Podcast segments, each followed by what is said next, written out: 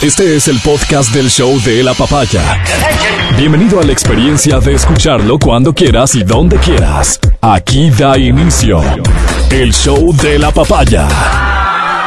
Que sea una gran semana, te lo deseamos de todo corazón desde la cabina de Exa FM, también desde donde te saludamos el día de hoy iniciando el show de la papaya, el talk show número uno del radio, son las 9.13, este, te diría apresúrate, pero en realidad es poco lo que uno puede hacer cuando el problema es del tráfico, así que más bien te vamos a desear que te llenes de paciencia, que hagas la llamada que puedas en el momento en el que puedas para advertir que vas tarde, porque hay que respetar el tiempo de los demás, ¿no es cierto? Y la próxima en realidad toma ah, algún tipo de medida que te permita llegar a tiempo a cumplir con tus responsabilidades. Es el caso de, de las personas que llegan un minuto tarde, como es el caso de las que llegan 30 minutos tarde. Sí, más grave ponerle a esperar a una persona 30, pero uno ya es suficiente como para reconocerse como una persona que no cumple a cabalidad con sus compromisos. Respetemos el tiempo de los demás. Oye, déjame mm, mencionar este término hoy para comenzar semana y programa.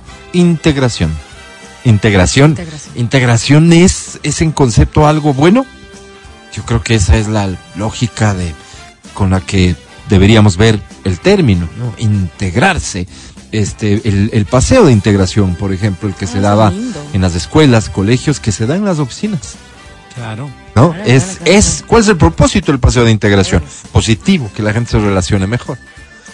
Que haya una, que haya un mejor día a día. Y, y sí, que a ratos esto lleva a excesos, pues no es culpa de quien planifica la integración, sino de los que integran esa integración, ¿verdad? O sea, tampoco se puede llegar a ese punto de control, pero digamos que en concepto es buena la integración. Hablando de personas, hablando, no sé, de cualquiera, de países.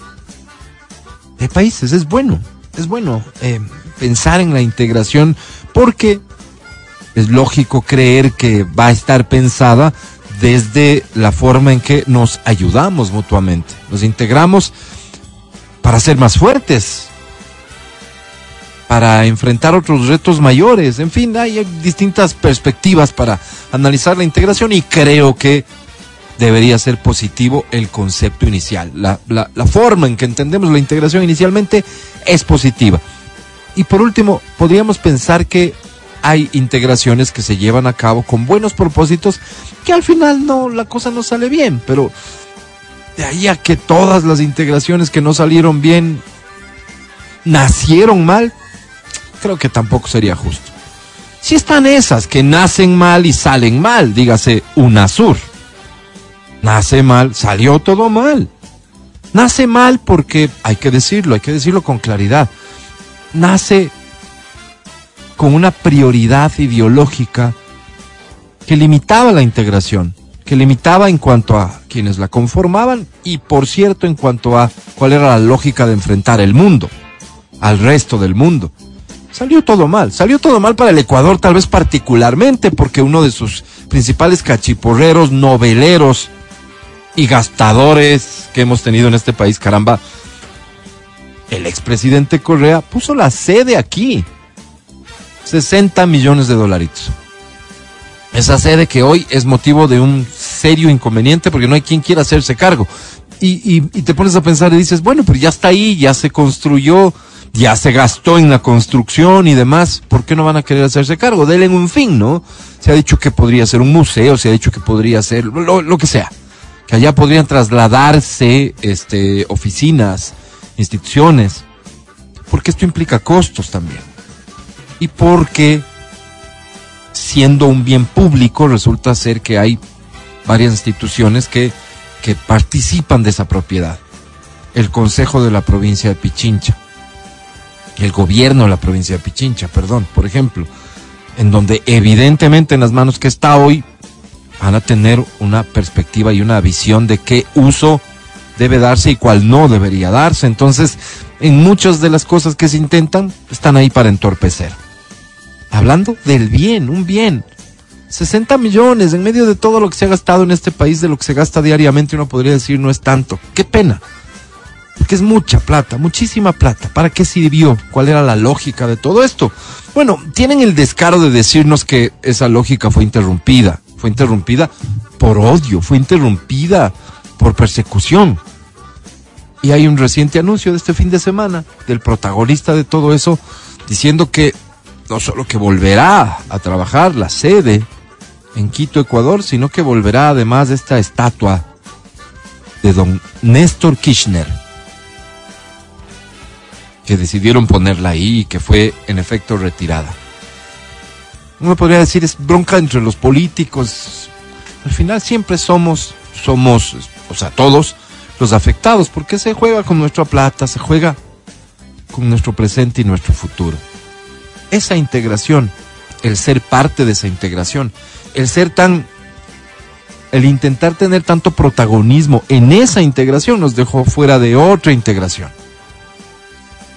Otra integración que provocó que desde el lado comercial, por ejemplo, Colombia y Perú tengan lo que hoy regresamos a ver con envidia y hasta reclamamos a las actuales autoridades de que no nos beneficie, como el tema del visado en el Reino Unido, que es solo pequeño detalle reciente, pero que tiene que ver con los acuerdos comerciales con la Unión Europea, de donde nace todo eso, que tiene que ver con pertenecerse a la Alianza del Pacífico, acuerdo comercial con Estados Unidos, todo eso que hoy le cuesta tanto al Ecuador intentar lograr de forma, digamos, independiente, lo consiguieron Colombia y Perú actuando en conjunto.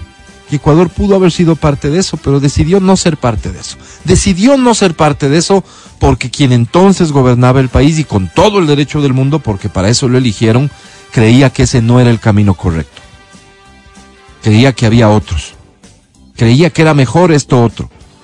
Pero después de todo este tiempo nos damos cuenta que eso que él creía no sirvió absolutamente para nada. Y que no nos digan que fue cuestión de tiempo y que no nos digan que luego llegaron y tumbaron todo lo que lograron, porque no lograron absolutamente nada durante el tiempo que estuvieron al frente. Estuvieron literalmente al frente. Repito, al punto de que con plata tuya y mía se construyó la sede de la UNASUR en Quito, Ecuador. 60 millones de dólares que deberían dolernos mucho, pero sobre todo deberían dolernos cada vez que esta gente audaz como es comienza a decir que van a recuperar las cosas. Como lo hacen hoy con la refinería del Pacífico, lo hacen con el edificio o con la institución de UNASUR y el monumento de Néstor Kirchner, y así lo van a hacer con cada cosa. Por eso es fundamental mantener el combate en el día a día.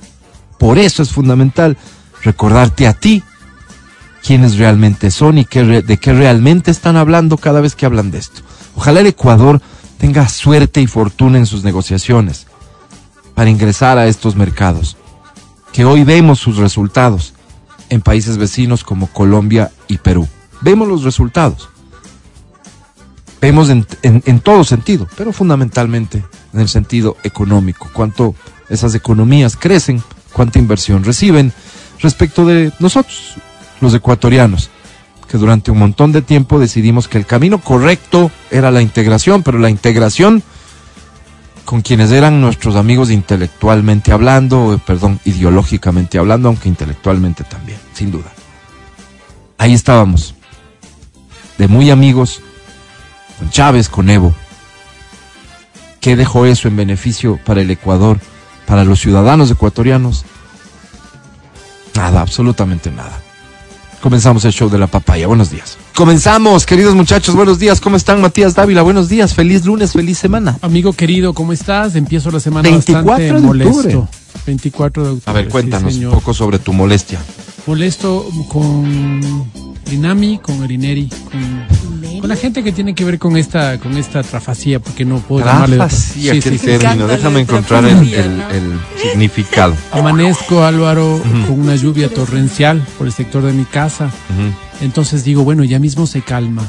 Al no calmarse a las siete y media en que procedo a tomarme una, una ducha, una ducha de pobre Álvaro, porque yo no soy una persona de tina, no soy una persona, una ducha de pobre. Duchas allá. Sí. Eh, entro a la ducha Álvaro, salgo de la ducha y por si acaso paro la oreja y paro el ojo Ah. y caí el aguacero encima de un techito de tol que tenemos Álvaro para cubrir Ya. algunas cositas que con, poco- con algún esfuerzo se ha logrado. Y, y no, pues Álvaro seguía sonando, entonces bajo y digo, me voy a poner un saquito, un saquito que con el esfuerzo de mi trabajo he logrado también. Me pongo mi saquito, mi chompita Pasaron cinco minutos y sale el sol.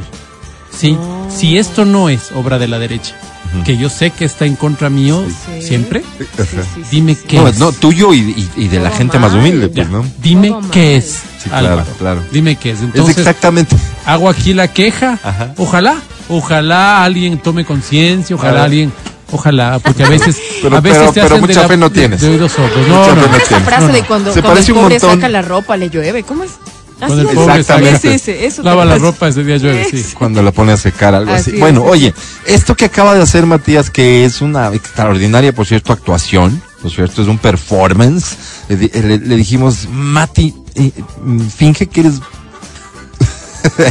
de lo peor y ahí está el resultado. Extraordinario trabajo, Mati.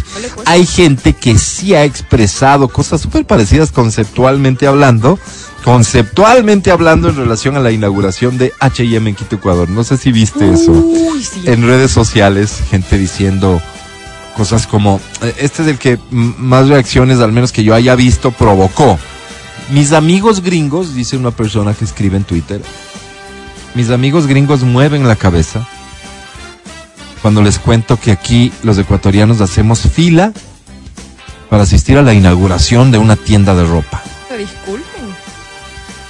Entonces, claro, las respuestas que recibió ya se imaginarán de todo tipo, pero tal vez la más práctica es que la más práctica es que los amigos gringos son los que hacen fila en Black Friday y se amanecen afuera de una tienda y no de una de, de- de todas las que tengan descuento para aprovechar descuentos y que así funciona, ¿no? Este, los amigos gringos. Esta persona sale y dice, este, ah, claro, es que como ustedes, para ustedes gringos solo son los de Estados Unidos, este, también ahí están los gringos europeos Claro. que actúan de una manera diferente. Este, y, y no, no actúan de una manera diferente para nada. Mira, este ejemplo. Muere la reina Isabel, sí, y la raza de perros que, eh, que ella exhibió siempre tiene un incremento de costo de, ¿qué te digo? 200, 300 Qué por ciento. novelero. ¿Ya? Es porque creció la Somos- demanda. somos. Ah, vos dices, sí, pero un segmento pequeño de la población, tal vez, que sé yo, no. Había un cuento, no sé si mito, no sé si historia real, sobre la reina Isabel, que en algún Corgi, momento, en algún Corgi evento importante, la reina Isabel resulta que tuvo hambre, ser humano como es, pues, porque reina, Reina, y lo que quieras, pero ser estómago. humano, pues, exacto. Y que sacó un sanduchito de mermelada de su carterita, que siempre cargaba una linda carterita, y se lo sirvió y se lo sirvió. Entonces de ahí surge, digo, el mito, la historia real, no sé, de que la, la reina siempre cargaba sanduchito de mermelada. La mermelada incluso se le puso la marca, ¿cuál es la marca preferida de la reina y tal? Bueno, ¿Ya? una vez que fallece, esa mermelada y esa marca, en Percha, se agotó. Se agotó por completo. Esos son tus amigos este, eh, del Reino Unido que tienen este tipo de acciones también. O sea, digamos, no había por dónde escaparse de esto. Y, y más bien me interesé en fijarme que me. Y, y quiero yo felicitar. Felicitar. Alrededor de 900 puestos de empleo provoca la presencia de HM en, en, en Quito y se prevé, se abre pronto en Guayaquil. Em, una, una de las tiendas de ropa más importantes que además trae su, su versión completa al Ecuador, que incluye hogar. línea de hogar y todo lo demás. Y en efecto, la gente ha estado como loca este fin de semana para la apertura de tiendas, haciendo unas filas que ya parecía concierto ex esa vaina. Mi Que querida ya- Adri Mancero, ¿fuiste? Buen- buenos días. No, pasé por ahí y vi que, claro, ya habían tomado como que todas las, las precauciones y, y- y habían como, desde la tienda venía como unas carpas, ya sabían que de ley iba a haber cola, entonces que iba a llover, entonces la de gente que había, no tienen una idea. Fui a la preinauguración porque justo fui al, al, al Quicentro y estaba ahí, pasé y estaba, era como más, más exclusivo, era como que estaban haciendo un cóctel de bienvenida, de apertura, no sé qué, pero cuando ya fue la gente el fin de semana, eran unas colas que daban la vuelta. La vuelta al- literal a todo el centro comercial, ¿no? Daban la vuelta al centro comercial, una cosa para quedarse locos. Pero ya se veía venir. Así somos, noveleros. O sea, somos, pues hemos sido noveleros. siempre. Hemos sido siempre. ¿Vos tienes recuerdos de que hayamos sido diferentes o esto de la novelería, por llamarlo novelería, este es, es nuevo? No, pues este, siempre es una vida. cosa, es una característica muy el nuestra, latino ¿no? es Muy novelero, nuestra. ya, ya, o sea, por default, somos noveleros. Yo, ¿Cuántas cosas me acuerdo, no?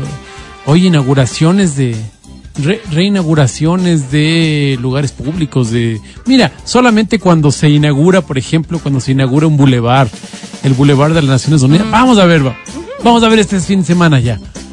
O sea, es un tanto. bulevar, algún rato pasas por ahí, brother, no no, no, vamos a ver, vamos a ¿Te ver. acuerdas del aeropuerto? El aeropuerto. O sea, Cuando y, lo cerraron, cuando, cuando fue la despedida, un montón de gente. y lloraban, ¿no?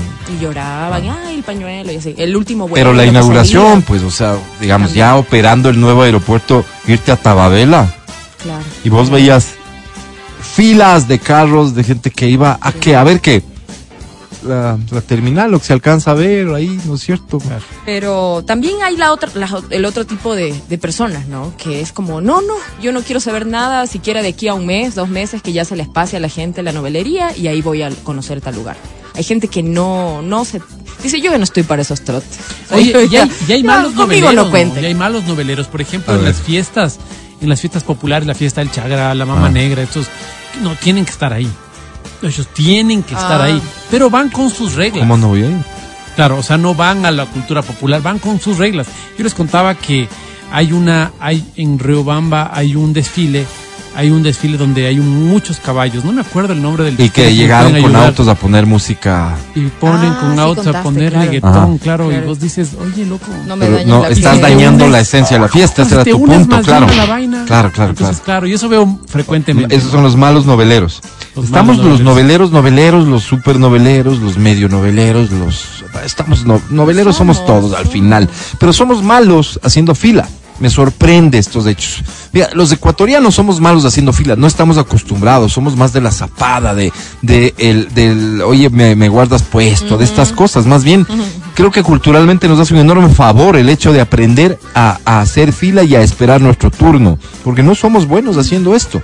No somos buenos. Los gringos, gringos donde les veas, son extraordinarios fileros y están dispuestos a esperar lo que tengan que No, esperar. cólate, pues, a ver si puedes. Te Sí. colas, te sacan, llaman O sea, a la policía, lo que sea que tengan que hacer. el, el detallito este de que a la gente que va a hacer fila eh, eh, me, me suena ridículo desde todo punto de vista querer criticarlo. Más bien, qué bueno, me parece extraordinaria noticia que lleguen inversiones, que creen empleos y fíjate un, un efecto que me consta porque es una persona a la que conozco, le contratan en otra tienda de ese centro comercial porque hacen una contratación adicional al personal que tenían porque dicen, oye, esto se va a comenzar a mover más. La presencia de esta tienda va a provocar un tráfico mayor de personas y necesitamos tener más gente porque seguro que nos va a rebotar. O sea, la lógica no es, ya nos jodimos, abrió esta Claro. tienda y ahora quién nos compra a nosotros. Sino que más Ma- tráfico más de gente, personas en, pues. en general en el centro comercial va a provocar más posibilidades de que vendas. Claro. Y lo peor es- de todo es que, gente, fíjate, eso prevén los, lo mejor de todo sería, eso prevén los, los encargados de tomar decisiones. Hacen su proceso de contratación, contratan unas personas extras. Y sucede, el fin de semana de apertura de IHM, esta tienda vendió más Mm, qué bueno. Mm. tuvo más gente eh, comprando. Entonces, más bien alegrémonos, ¿no? De las Porque cosas que hay que alegrarse, solo hay que alegrarse, sin, sin darse tanta vuelta, sin buscarle eh, otro tipo de reflexiones a las cosas que, que terminan siendo buenas. Esto no desaparece otros problemas, no. Pero sin lugar a dudas, es una buena noticia, es una buena noticia que haya inversión, que haya más empleo, que haya más dinero circulando, capaz y hasta a nosotros nos llega, porque en nuestro caso como radio tenemos publicidad de estos locales y porque probablemente eso implica que mañana Matías Dávila, que sale a comprar su pancito con el esfuerzo diario de él, decide comprar, darle la oportunidad a otra tienda porque va a duplicar la cantidad de pan que come. ¿Fruto de qué? De que le pagamos a tiempo. Pero a ver, a ver, a ver. Círculo lindo, virtuoso. lindo, lindo, pero pareces coach, lindo. Ajá. ¿Y dónde está lo positivo, perdón? ¿De qué? Tengo saco, vividí, chompa y hace un solazo. Perdóname, ¿dónde está lo positivo, Álvaro? Sí, sí, guardo, digamos, voy a guardar silencio frente a eso. Sí, porque no tengo respuesta, pero. ¿qué te puedo Gracias, decir, Mati? Aquí, aquí hay personas que toman en serio y te mandan al diablo. Es, es pura broma. El podcast del show de la papaya. con Matías, Verónica, Adriana y Álvaro. Creo que es momento oportuno también, ya casi a punto de llegar al último bimestre del año y son fechas eh, súper especiales las de cierre de año. La Navidad y el Año Nuevo tienen este grado de nostalgia que, que a todos nos llega, a unos más, a otros menos. ¿A quiénes podría llegarles más? A las personas que este año han tenido pérdidas. No me quiero meter en temas de pérdidas de vida humana, sino pérdidas ¿Divorcios? amorosas. Claro. Ah, no, total, totalmente. ¿Cómo, cómo, cómo llegas a, a la Navidad? ¿Cómo, cómo Diferente, totalmente. el año nuevo, cómo lo asumes? Siempre como, como el reto, ¿no? Como, como To- este año conseguiré a alguien. Claro. Es una forma. O no tanto así, no tanto así como que vas a buscar pareja, pero puede ser como va a ser una Navidad diferente. Me va a tocar, no sé, ir a pasar con mis papás, con algún amigo, en caso de que tus papás no, no estén ya. Este, y, y se te hace complicado, ¿no? Porque es, no sé, solo en tu departamento, después de un divorcio, después de una ruptura, ya nada es igual. O sea, todo, como que todo lo que tenías planificado ya no existe. Y, y, y estas fechas te recuerdan porque al final son fechas importantes que seguro ya tenías una mecánica, una forma de, de disfrutar de estas fiestas, ¿no?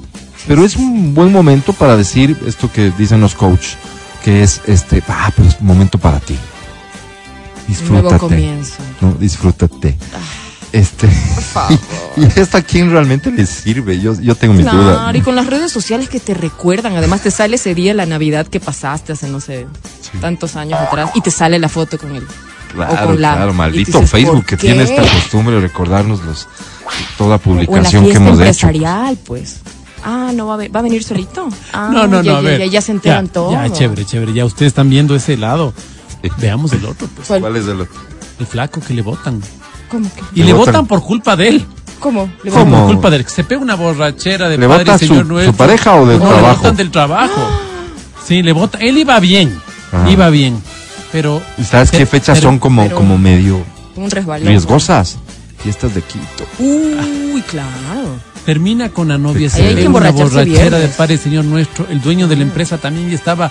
O sea, y estaba, estaba viendo a quién le vota.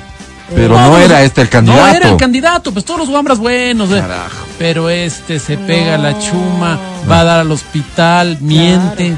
No, ya, ya voy, ya voy. No va. No, no fue nunca. No, o el que le cogen preso y lo mandan por, ah, lo mandan además le cogió 30 preso. días. No, los mandan 30 días, pues claro, No, porque por manejar borracho. Negoció, Claro, claro.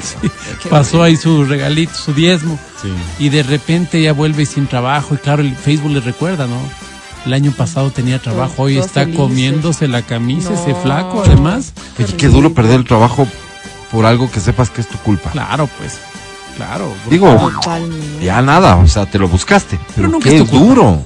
No, claro, que es nunca. tu culpa. Bueno. Son unos de- te cogieron el diente, te pisaron el poncho, te, nunca es tu culpa. No A otros nunca les comprensivos. hicieron lo mismo y eran peores. Yo les Esa es la peor acolitaba. excusa, ¿no? Exacto. Es la peor excusa de la vida. Ah, claro, pero a él no le dice nada. Claro, El favorito, claro. Lo tiene los Estás admitiendo que hiciste algo incorrecto. O ya empiezan a buscar así, tipos, empieza, empiezan a buscar a los amigos abogados. Oye, ¿es legal que me voten por eso? Y ya le empiezan a decir, no, pero a ver, ¿qué hiciste? No, pero esto... Ah, no, no, si es legal. No, no creo, le empiezas a decir. Pero no habrá alguna forma de, tipo, hablar con ellos y decirles como que... No, pero yo jodido en la intimidad, en la soledad, administrando esta, esta vaina, saber que es tu culpa y decir, estoy jodido. Solo que un Por mi perro. culpa, por Claro, pendejo yo, por haber hecho Claro. esto. Claro. Y a mí me advirtió, mi amigo el Álvaro me dijo, mi mamá me dijo, Y y yo, ahí estoy. Tonto. Y nunca te falta el amigo Álvaro que te dice, oye, bro, esta es una oportunidad. No le veas como una cruz. Eso, Es una oportunidad. Verás, mi hermana vende unos productos. Dice, yo tengo solo estos Buenísimo. 200 dólares. ñaño, esta es la Invierte, oportunidad. invierte, Invierte. Dale. invierte. Imagínate. Hasta los una 200 mano se le van llevando. Que anda a verle cómo está. Oye, no es, no, cuando estás atravesando una crisis de esa, no es buen momento para No. tomar decisiones. No, no, no, no. Peor para invertir lo último que te queda del, no. En un multinivel. Asegúrate de tener lo básico, lo fundamental, la comidita, ¿no? No, te, no estás para invitar a nadie nada para contarle tus penas. Estás para comenzar a ver quién te invita y conservar y guardar celosamente cada Pero centavito. lo turro es cuando te deja tu pareja y tipo ya tienes que regresar así literal como puerco a buscar a tus amigos y decirle, hola, ¿y este? ¿Cómo Y se cuando te asoma?" habías alejado de- Claro. de tus amigos. Asomas y ¿qué más? ¿Te cuentas? Pero ¿Todo ese bien? momento sí es clave. Oye, ya te han de haber votado. Yo, yo, yo yo le O sea, yo me di cuenta que yo me di cuenta que ustedes son más importantes. Que no me Claro, ya no iba esa vaina. Quería como empezar el próximo que el año corazón te. Pero, como trapo de no, cocina. pero la publicación es no me vas a encontrar en nadie, pero me vas a ver en todos lados. Qué heavy. ¿Qué tal? guau, Claro, ahí no te puedes permitir, o sea, no publiquen. O sea, como tip digo, ¿no? O sea, terminan una relación, no publiquen esas Oye, y frases. cuando ponen la frase de- Uno, pero uno le tiembla la mano como que le pica y dice, voy a publicar. No, Y cuando ponen No, la frase porque por esa ahí- de ¿Qué te lleva a hacer nadie te va a amar como yo y ella te Porque contesta quieres de eso se trata y Ah. te bloquea. Oye, oye, ¿qué hace que pongas tus mensajes inapropiados? ¿Qué O sea, que porque vea? lo analizas antes, lo analizas después y sabes que está mal, ¿quieres que alguien pero le algo, cuente? pero te animas a publicar. ¿Qué ¿Quieres te, que qué alguien te le lleva? cuente? Es ¿Quieres la- que el luto, cuente? pues. Es el No, luto, pero es que quieres luto. que alguien le Pero cuente. que te, quieres en el luto te vuelves atención. torpe. En el luto, claro, el luto, el luto te hace volverte torpe. La primera fase del luto, cuando estás rompiendo, sea un trabajo, sea una relación, es el shock. Después del shock vendrá la negación. No, no, no, no. Ya vas a ver que yo pongo esto. Y- y viene. Espera, pero en la negación no es cuando subes fotos como feliz, como no. ¿Cuándo es la O parte sea, donde subes como fingiendo todo bien, que está soltera, todo bien. Claro, claro, soltera, claro, disponible? Hay gente que pone no Pero no has visto, Adri, perdóname, Adri, no has visto que al día siguiente de esa publicación solterita, mejor que Solterita. nunca, brillando, Claro, eh, cosas claro. así. Prepárense para al mi día glow up. siguiente ponen una súper, súper Morelia. Esa es la inestabilidad, digo, supongo. ¿no? Y Claro, ya se después ponen tienes- en el gimnasio claro, y es como tienes- prepárense con toda, no sé qué. y- Tienes la no. fase de la ira. ¿Por qué a mí? ¿Por qué me está pasando esto a mí? ¿Por qué no le pasa a tal persona? ¿Por qué este se fue o por qué esta se fue? ¿Por qué? Ah. Después viene la parte de la negociación. Espera, pero en la ira, como qué publicarías? No me verás caer por tu Claro. tropiezo. Exacto, claro, una cosa así, ¿no? claro. Exacto. Pensaste que me iba a morir, pero mírame, estoy Exacto. mejor que nunca. Y no está, así, pues está uh, destilando odio. Más Y bien no, está y claro que no está. Y subes Claro. el videíto con las amigas este, en la farra, uh, no sé qué de viajecito, no sé cuánto. Todo Claro, y en ese ¿no? viaje O- o, lloraste oye, la vida entera. suben hasta de la, como que agarrando una mano de una nueva pareja también. He visto que suben como que aquí qué- viviendo qué la vida, no sé eso, qué. Y wow. subiendo la misma mano de ella. Después ¿no? viene la Pero- siguiente fase, la siguiente ahí fase como- se llama negociación. Entonces en la negociación vos dices, no voy a volver a los lugares con que estuvimos juntos, sí, porque eso me va a hacer daño. O voy a volver a los lugares porque Para tengo que superarlo, enfrentarlos. ya. O sea, siempre es la negociación de voy a para, voy a para, miedo. voy a, no me voy a poner el saco o me voy a poner el saco, Sí. no voy a hacer esto o voy a hacer esto para. Sí, la negociación. O sea, ahí es cuando defines si vuelves o te alejas. no, no, no, ¿o ahí es la parte en la que estás, ¿Te alejas? estás diciéndole a tu cerebro, hagamos una cosa, superémoslo ya. Ya. Ya nos dolió, ya. Oye, ahora ¿En qué sí. etapa es este el pintarse el cabello o implantarse barba? Eso es la primera. En la primera. Sí, yo, En la primera. yo creo, sí, en la porque, primera. porque de ahí viene la última ya, y la última ya es la, la- la aceptación. Ah. Y la aceptación es cuando ya puedes hacer planes sin esta persona. Cerrando ciclos, claro. Ya, o sea, ya ni siquiera No, no, no, no, no, no estás pensando Ahí- en el hashtag porque es seguramente señal clara de que sigues en la primera fase. ¿no? Claro, Pero, y ahí no pero publicas no. nada ya. En la primera fase es cuando haces cerrando ciclos con toda y te pones en el, en el gym. ¿Sabes cuál es- cerrando sabes, viaje- nada. viaje- ¿Sabes cuál es la Viajecito. Ah. Cuando lo encuentras en la calle le saludas, le dices hola, y lo dices en- con sinceridad. Y dices, qué nota, ¿no? Antes me mató esto y ahora le saludo, hola. Y te vas feliz porque Y es la feliz. confirmación de que lo superaste. Exacto, y dices, lo superé. Ah. Qué bien. Pero se y- nota, ¿no? y- Cuando alguien termina una relación. Yo me doy cuenta de una en las redes sociales. Yo me doy cuenta de una porque empie- yo no sé si soy solo yo, pero me doy cuenta que ya empiezan a subir Adri, es fotitos, evidente.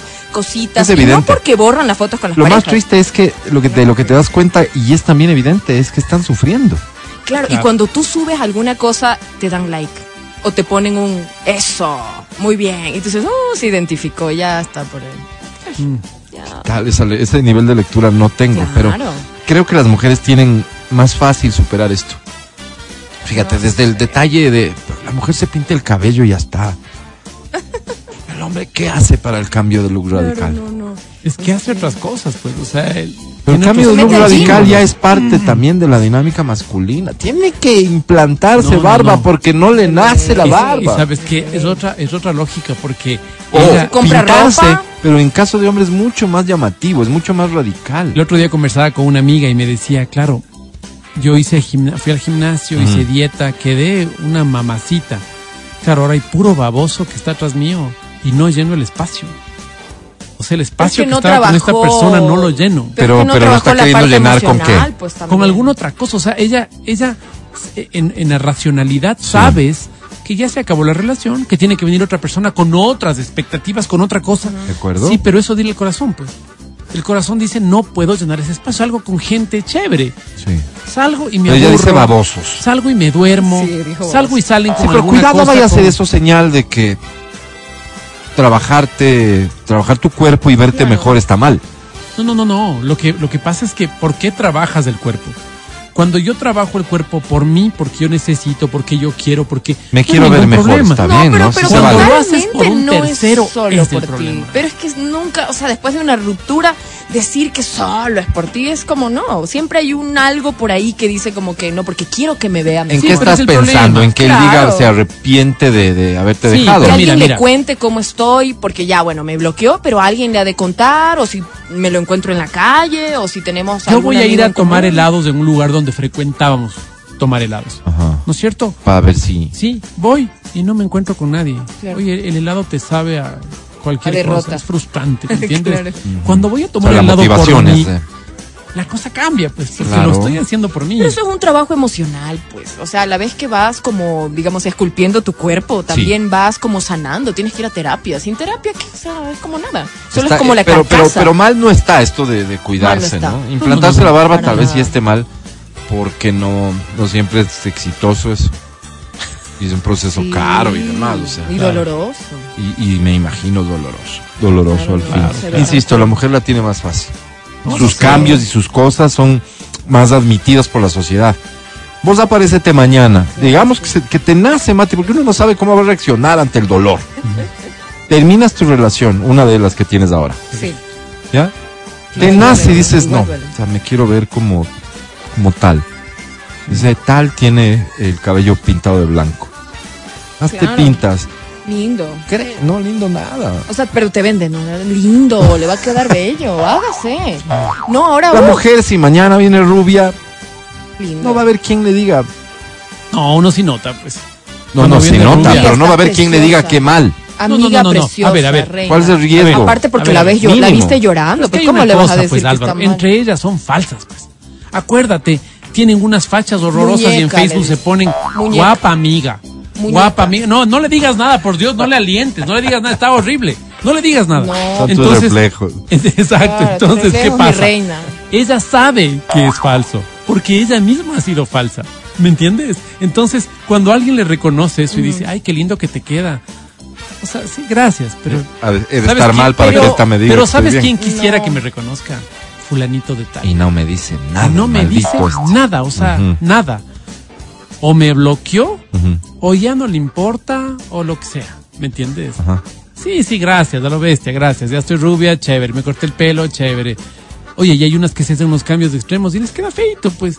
Les queda feo, solamente que está Oye, muy mal. dicen, dicen por Pero aquí que científicamente está comprobado que las mujeres superan más rápido que nosotros los hombres. Es que la mujer es más fuerte, además. ¿Qué será? Es fuerte. Sí. Mira, mira qué pasa Sí, ¿no? cuando se muere el, el esposo o la esposa cuando son viejitos. Se muere el viejito y la señora da para largo. Claro. Se muere la viejita y el Sí, viejito se muere sí, es encima. cierto, es cierto. Sí, hay muchos Somos casos de débiles. eso, sí, es cierto. El hombre Sí, es son- débil. son débiles. Y nos tratan con una injusticia, Álvaro. Eso, eso es verdad. al final Sí. lo que creo que vale Somos débiles. para Álvaro. reflexionar, ¿no? Mírenos Más como ternura. realmente somos, Sí, con nuestra ternura. fragilidad. Pero, um, eh, perdón, otra cosa que les iba a contar. y así, Ternura. Perdón, les iba a contar una cosa. Este, mm, cuando uno termina una relación, pasa que eh, hay esos típicos buitres que estaban como en la fila, ¿no? Y que ni tienen como un radar, no sé qué pasa, pero como que huelen que rompiste una relación y están ahí. ¿no? Hola, Ingrata. ¿qué más? Soñé contigo y te manda un meme. ¿Alguna Pero no cosa será por que ahí? sin darte cuenta ya diste la señal. Yo creo, claro. Yo ya creo que por ahí pusiste la solteriseñal ahí en el, no borren las fotos, espérense un ratito, porque uno empieza Claro, así no en el momento de la ira, tan- borra, Ahora, no sé qué. ahora. Ahora, si yo estoy interesado en vos, Matías, y estoy pendiente de vos, y sé que estás en una relación y soy respetuoso de que, de que estás en una relación y no Gracias, intento nada contigo, pero Gracias, estoy pendiente de vos, me voy a dar cuenta de cualquier detalle. Y tal vez resulta ser que, sin querer, pero ya botaste la solteriseñal al, al cielo. Con un detallito, con una publicación, con una foto, o con la ausencia de historia, de foto, lo que sea. Claro. Pero también hay esos que, claro, te ponen un poco a prueba y te hacen las preguntas, ¿no? ¿qué más perdida? Y tú le dices, ¿qué más? Hola, ¿cómo estás, amigo? Que no sé qué. No sé, pues usted que no se asoma porque el novio no le deja. Ah, entonces ahí ya te lanzó para que tú le digas, no, es que ya no estoy con novio. No te puedo creer. Ahora, hay unas Ah. cosas interesantes aquí que ¿Cuál analizar. novio?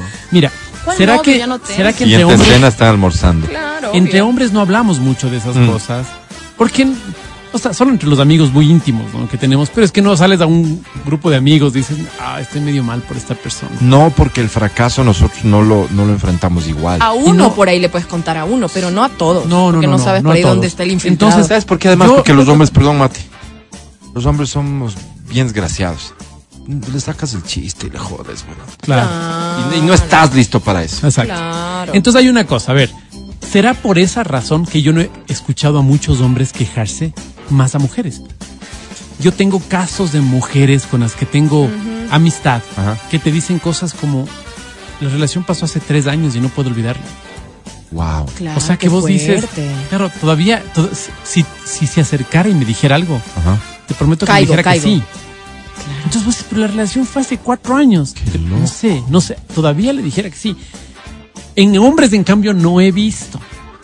Ahora, No ¿será digo que, que no existe, existe. o que no lo Eso te digo, admitimos? eso te digo, porque Mm. no, por lo menos en mi círculo íntimo de varones, Sí. no, no hay Pero- ese caso. Pero en mujeres he escuchado muchas veces. Me acordé de algo, de los Wow. panas de tu novio, o sea, Los amigos te de tu novio. Los amigos, que Sí. cuando terminan ya te ponen el típico mensaje. Oli, hoy estás guapa, que no sé qué, y uno empieza a hablar Pero en buena onda es de eso, porque nos imaginamos que están sufriendo. en buena onda y de repente te mandan el mensaje y te dicen, oh, pero qué pena, ¿qué pasó? Se los veía súper bien juntos. No, y, dices, y si "No, quieres algún rato igual nos vemos, ¿no? Sí, todo bien, tú Claro. sabes que yo Si te dice, quiero un "Dale". montón, da, Ah. oh, dale. No, ahí sí. Hay que cambiar de tema inmediatamente. Sí, sí. Estás escuchando el podcast del show de la papaya de Exa FM. Seguimos con el show de la papaya en Exa FM. Ahora presentamos A la sensei de la estación naranja.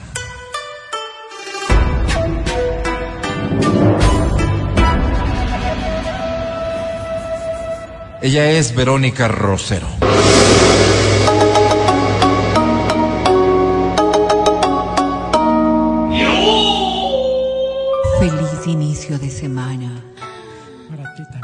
Maravillosos días los que vengan a sus hogares.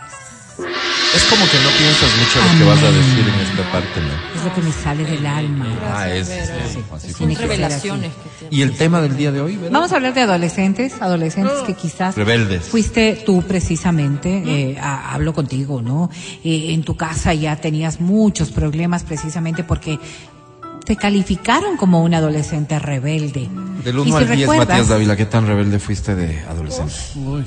No, no, respetaba mucho a mis papás, Álvaro. Sí. Con mi, en mi hogar, un 3.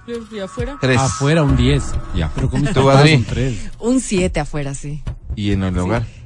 10. 10 No, de rebeldía. Más, más adentro que No, afuera. no, perdón, cero. O sea, Eras nadie una sabía en casa Era que eras santa, rebelde. Eres una mojigata, digamos, de santa. hipócrita. Pero ese no es el truco de un buen adolescente, que en la familia y en la casa crean que ¿Tú, eres Álvaro? de los No buenos. tenía ni Dios ni ley, pues también, ¿no? Eh, depende, porque mi familia se subdivide en mi mamá y el resto.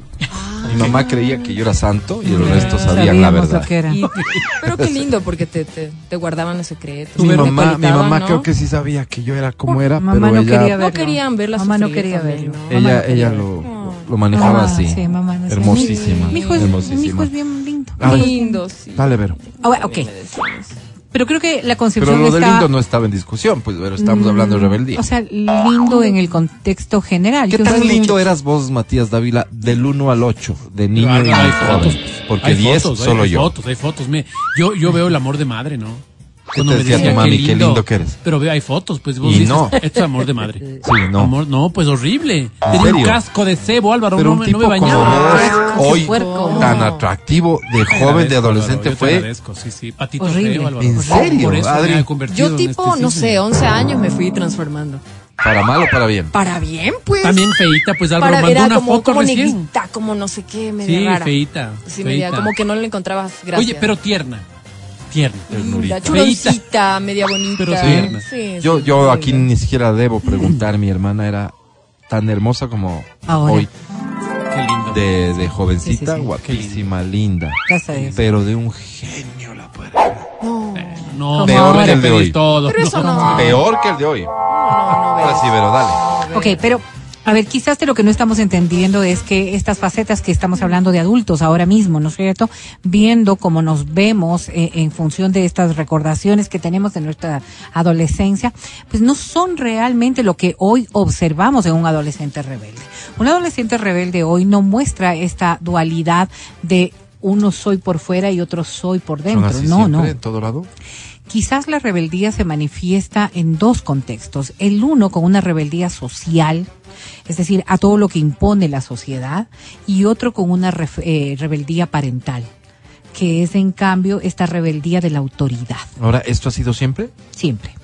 Sí, siempre. Nada más que nosotros en nuestra época, y hablo de las personas grandes, ¿no? Adri quizás más distante, nosotros no teníamos esta posibilidad de esta rebeldía parental expuesta.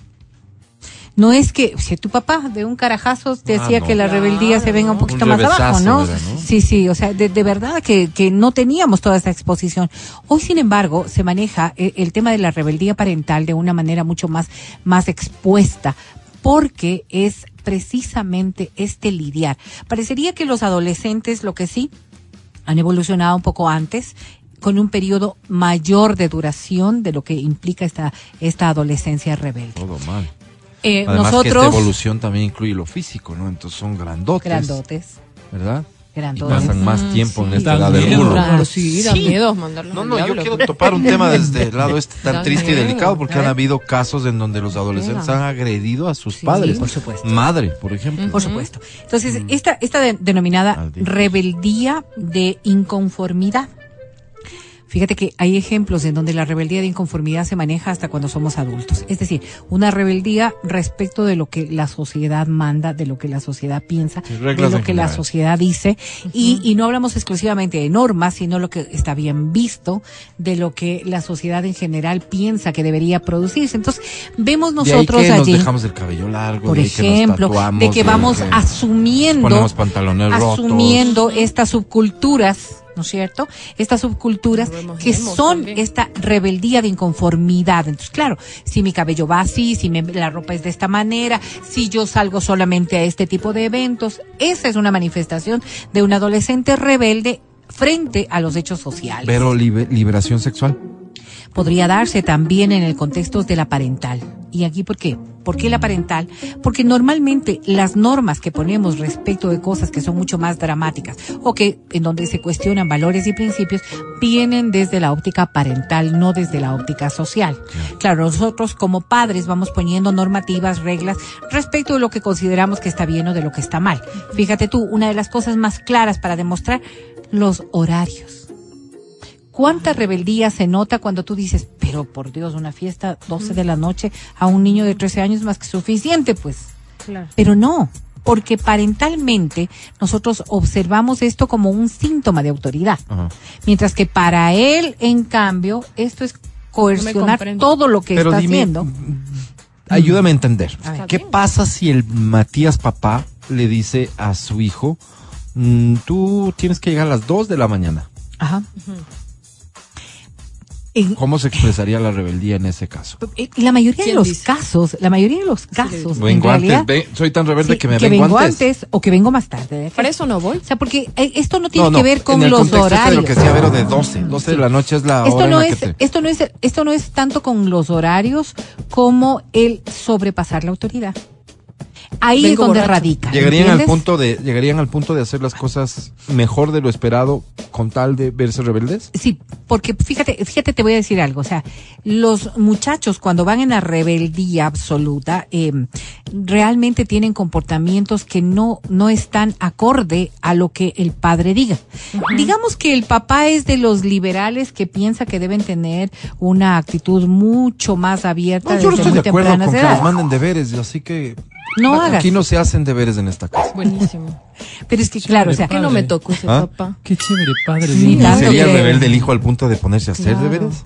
Esa No, es mi no, pregunta. no, eso Estoy no. O sea, ejemplificando no con sé, si es que, no sé si es que va desde ese lapso en el que se pueda sentir él mucho más cómodo, porque quizás eso solamente está dando, dándole por el lado al hijo y no ha pasado nada, ¿no? Pero es que todo lo que sea autoridad, a eso sí le voy a echar leña al fuego y voy a ser absolutamente rebelde. Fíjate que la rebeldía puede cuestionarse mucho en las relaciones desde los saludos. Ya. O sea, por ejemplo, en casa, Hablar, ¿qué dices? hablar. ¿La bendición? Hablar. ¿Qué dices? ¿Buen día? ¿Qué dices? Ah. ¿Hola? ¿Qué le llamas por su nombre? O sea, le dices Ah, papá. papás.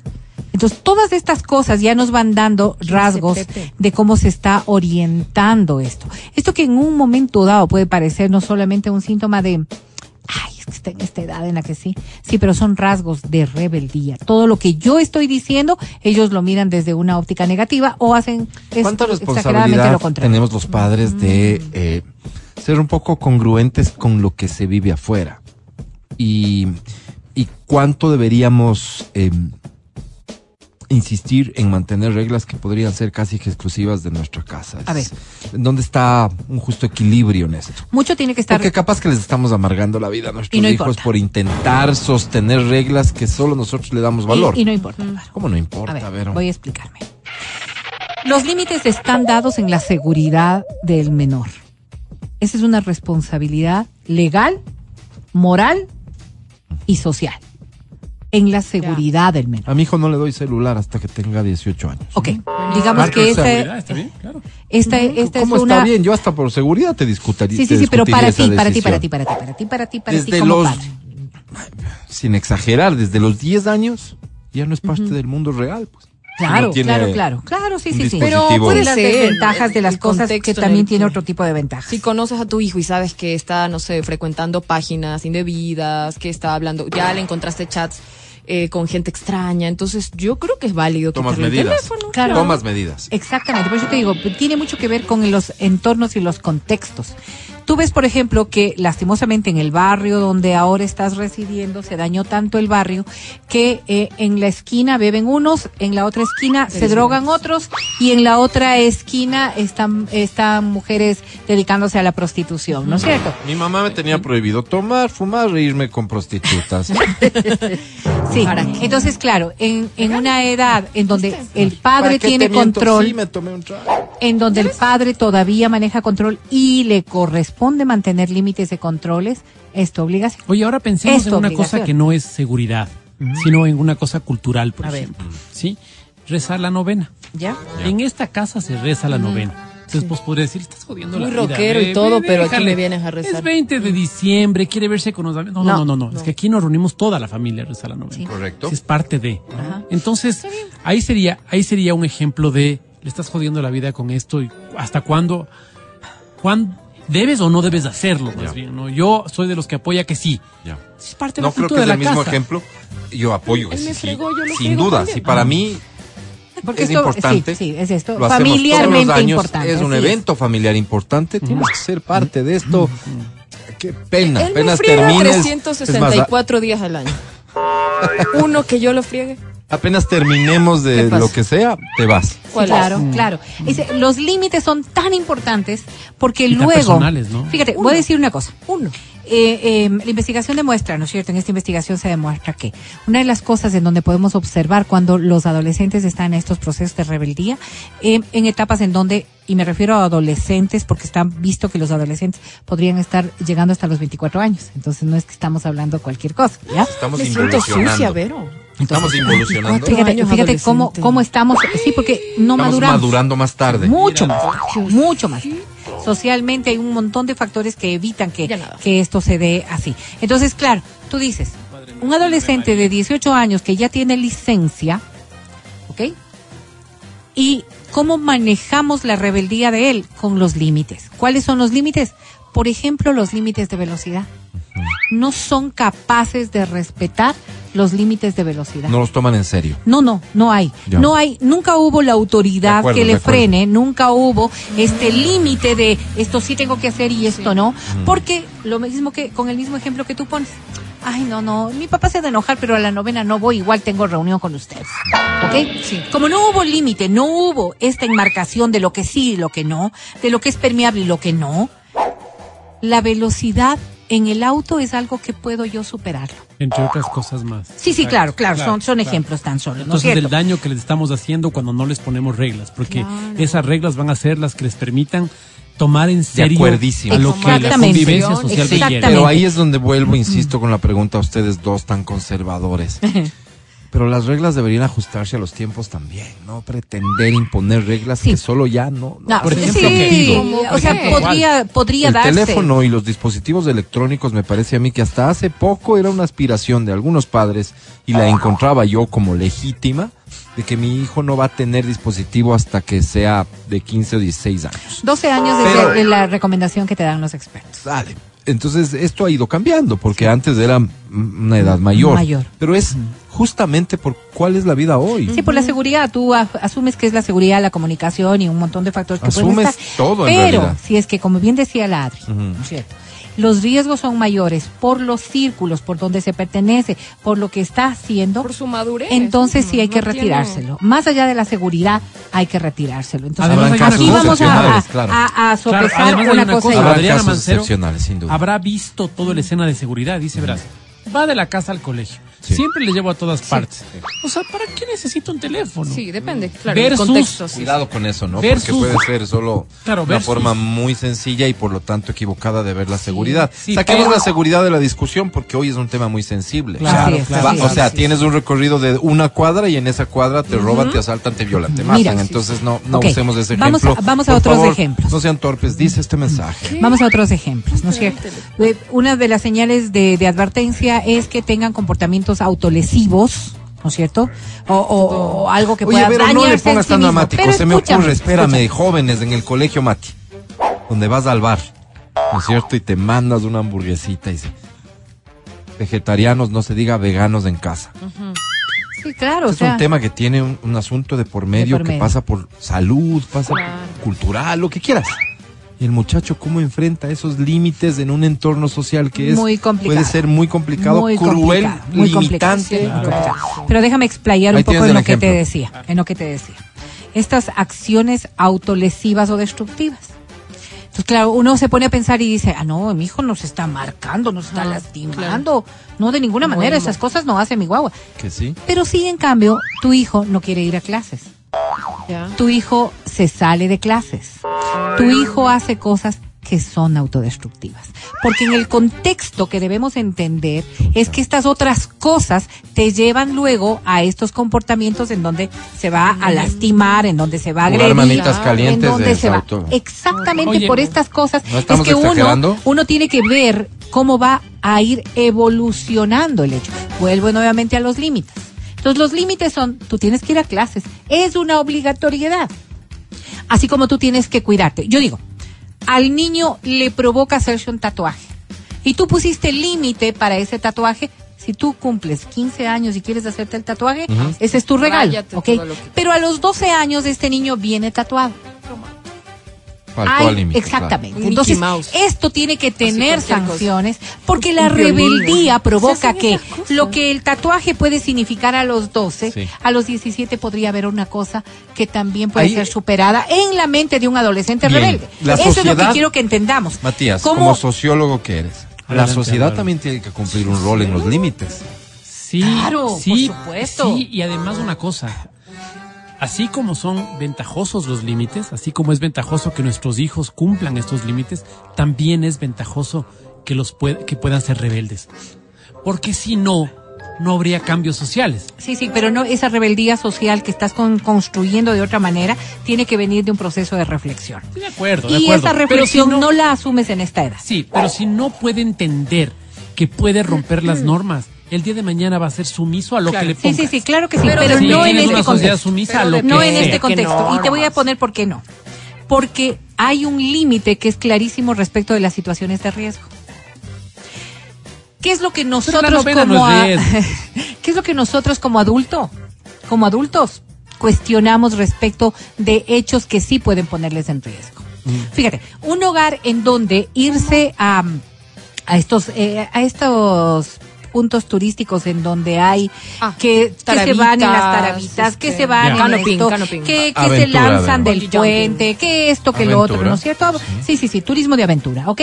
Y en tu casa todo esto es permeable, ¿por qué? Porque van con las seguridades de los No, porque padres, porque, hábito. porque van las cosas, porque todas las Porque cosas les han has sido Ya. incluso. Perfecto, ¿no es cierto? Ya. Y tú estás, y tú sabes que eso no le va a generar a él un momento de preocupación.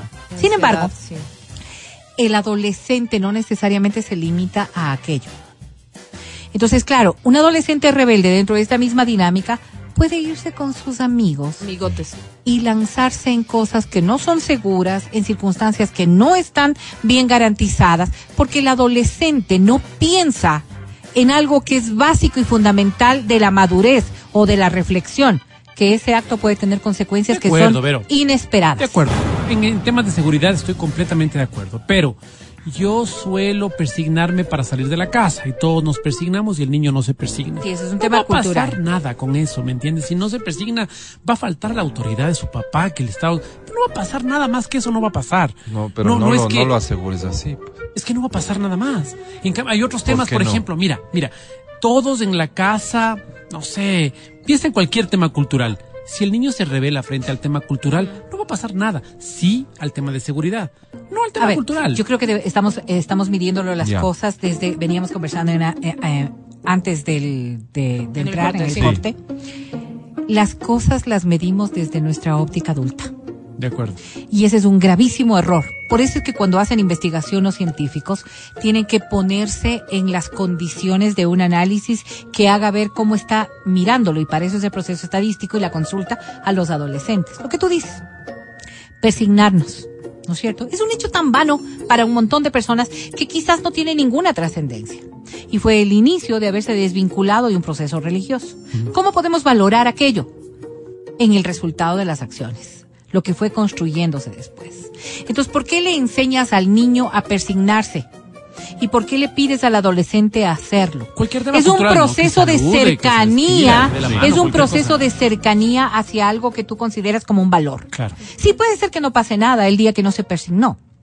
Pero la consecuencia de aquello puede ser que mire a la religión como un hecho que no es viable, ni útil, ni nada. Claro. Entonces, todas en cuyo estas caso cosas. tampoco habría problema. Habría problemas si es que para la familia es fundamental Por eso te digo, que este niño, que este niño, que este niño siga asumiendo Pero una cultura Ok, religiosa entiendo la hasta cuando él diferenciación que tenga. insiste Ok, el. Mati en, en querer Sí. hacer. Ya, Sí, ok. porque el tema religioso tal vez genera ciertos, ciertas polémicas. Sí. Pensemos Lo en, político, imagínate. pensemos en el que saludo con beso, lo que siempre hemos hablado. Ya. Así Oye, es. mi hijo no quiere No, saludar y no con hay que, beso. y no hay Sí. que, y Pero no es hay que que. nosotros de familia nos hemos dado beso porque es una forma de decir. La regla es que a la abuelita le tienes que dar beso. pues, claro, ¿Qué te pues, pasa? Y el niño no quiere darle beso. No pasa nada si no le das. Esto habrá una perspectiva de seguridad que entra ahí que es muy válida. que es muy válida. ¿Mm? O no le gusta. No, Sí, no, no, sí. pero No habrá, gusta, pero habrá ¿Pero un tema de seguridad que es válido para justificar eso. Eh, por ejemplo, fíjate, y habrá que, y ¿Cómo habrá. distingues el no me gusta bueno y el no me gusta malo? Pues Mati. Mm. Claro, Por de rebelde, Una cosa literal. es, yo ¿Qué- creo que qué es debe personal. prevalecer? Yo creo que es personal y creo que, por eso te digo y defiendo, que es muy importante también permitir que él tome sus decisiones de rebeldía, ¿sí? Para que mida las consecuencias de sus para que- actos. para que el día de mañana pueda hacerlo exactamente en la sociedad. Es decir, no estoy de acuerdo con que trabajemos Es ocho que eso no horas. es rebeldía, perdón, Bajemos eso no es esto. rebeldía. No es rebeldía, o sea, estamos confundiendo los términos. De forma- Eso no es vive. acción, esa no es una acción rebelde, porque la acción rebelde es de incumplimiento. Sin embargo, yo puedo ser reactivo frente a las cosas, lo que no implica que yo sea un rebelde. pues. Los rebeldes han hecho unas cosas No, no, espectaculares no, en la la- la- sociedad. Eso las que la personas de ustedes que reflexivas. defienden la, violencia. No, no hay ustedes, sí, claro aquí no hay ustedes. Hay ustedes, eh, quienes No, no creen que incluso la violencia ha sido un camino válido cuando se trata de conseguir objetivos. No hay ustedes, ¿sabes Hay por ustedes. qué? No, no hay, ¿sabes Sí por hay, qué? claro que Porque sí. eres, tú eres beneficiario de muchas de las cosas que en nosotros hemos sido rebeldes. Yo, yo creo exactamente lo mismo. No, no, una cosa es que no te conformes y otra cosa es que de- seas rebelde. Y creo que estamos confundiendo ese término. La rebeldía es de irse contra la autoridad. La autoridad, la autoridad No, es humana. Sí, sí, claro, claro, pero y hay ser normas. humana es perfectible. ¿Y cómo se hace que Los la- caminos para, para mejorar las reglas tienen que existir y tienen que buscar ser eficientes. Y tienen que ser parte de las y reglas. muchas veces cuestan muertos? Por y, ejemplo, tú- y Sí, no pasa nada. y por ejemplo, Y no pasa nada. No sé si pase o no pase, dime Es- tú. no pasa nada. La No, no, pero no deberíamos muchachos, admitirlo, dime Mati. tú la No democracia. deberíamos No. admitirlo. Entonces no esas son hablaríamos de una monarquía. No, no hables de pasado. Es a que ha través habido de la una revolución francesa. No hables de pasado. Ver, ¿Cómo hago la evaluación si no lo de pasado? No, Mati, no, es Mati, que no Mati, estamos Mati. evaluando. Mati lo que estamos es preparándonos para el futuro. El y tú tema dices, es se que vale ustedes- preparar jóvenes que mañana discutan la autoridad y discutan las reglas. Por supuesto, porque defienden, defienden formas de ver las cosas que debe ir de la mano de la madurez y del conocimiento. ¿Qué saco yo que un niño de 14 años que no entiende a la sociedad sea rebelde y salga con un cuchillo a matar? No tiene lógica. Entonces la rebeldía debe ser un proceso resultado de un proceso reflexivo que viene de la mano de la madurez. Que al Que igual no es lo mismo que lo que tú estamos hablando Mira, ahora. que al igual que ceñirse a las normas, tiene que ser un proceso guiado. Pero, va- yo es que necesito no, que mi yo hijo, no quiero que se Vero, malentienda. yo necesito que mi hijo Ajá. siga las normas de convivencia social. Eso necesito y lo voy a las promover. que, las que tú ¿Me aceptas como entiendes? válidas. Y como Porque familia sí, todos son como familia los fa- y valores válidos. familiares, así Pero- es. Entonces voy a promover eso. Pero hay unas cosas en las que no estoy de acuerdo. ¿Cómo? Y también necesito que mi hijo pueda ser consciente Pero frente como a que, eso. como que. A ver, tú le tienes que enseñar a tu hijo a ser reflexivo.